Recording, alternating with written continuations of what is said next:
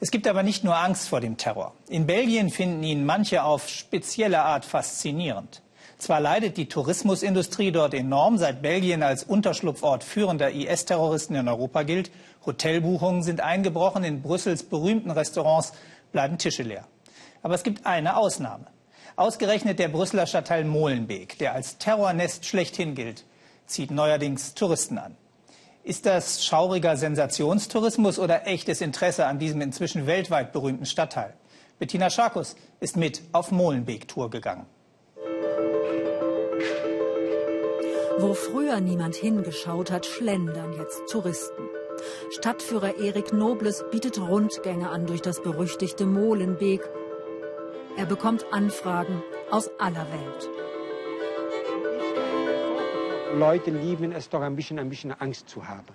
Sicher von Sachen, die nicht gefährlich sind. So ein bisschen Horrortourismus gibt es. Äh, ich habe in diesem Teil, Stadtteil äh, von Brüssel, viel mehr Führung bekommen. Das ist so das neue Viertel, wo man sein will, so Horrortourismus. Führung durch das Terrornest. Terrornest, so haben die Medien Molenbeek getauft. Inga aus Polen oder Ali aus Italien wollen es kennenlernen. Moderne junge Leute, sozial engagiert und neugierig. Bunt ist der Stadtteil exotisch. Multikulti sagt, wer es gut meint. Doch nur jeder Zweite hier hat Arbeit, Kriminalität gehört zum Alltag. Es ist keine Städtereise wie jede andere. Uh, Sicher, am Anfang hatte jeder von uns Angst, hierher zu kommen. Aber jetzt, wo wir hier sind, merke ich, wir müssen uns nicht fürchten. Die Menschen hier sind nicht so schlecht, wie man vielleicht denkt. Auf der Tour gab es eine komische Situation. Mir hat jemand zugewunken auf der Straße und dann hat er gerufen, Hi, hier gibt es keine Terroristen. In der Nachbarschaft gab es aber Terroristen. In diesem Haus hatte sich der Paris-Attentäter Abdeslam versteckt. Hier wurde er bei einer Großrazzia im März festgenommen.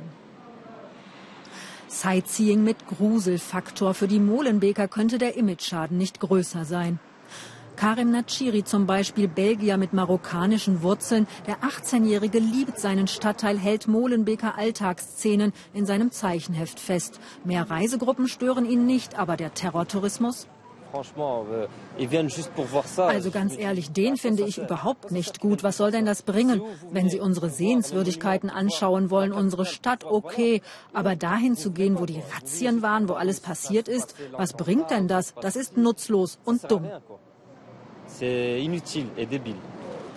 Kameras ist man gewöhnt mittlerweile in Molenbeek. Auch Karim und seine Freunde wurden schon fotografiert von japanischen Touristen, erzählt er.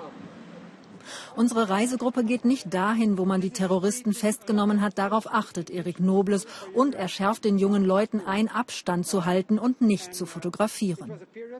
Der Mensch hinter der, äh, das Fotoapparat ist doch immer ein bisschen stärker dann der Mensch, von wem dann das Bild nimmt. Darum sage ich, lieber keine Fotografien, weil wenn man von jemandem ein äh, Bild nimmt, muss man erst eine Genehmigung fragen.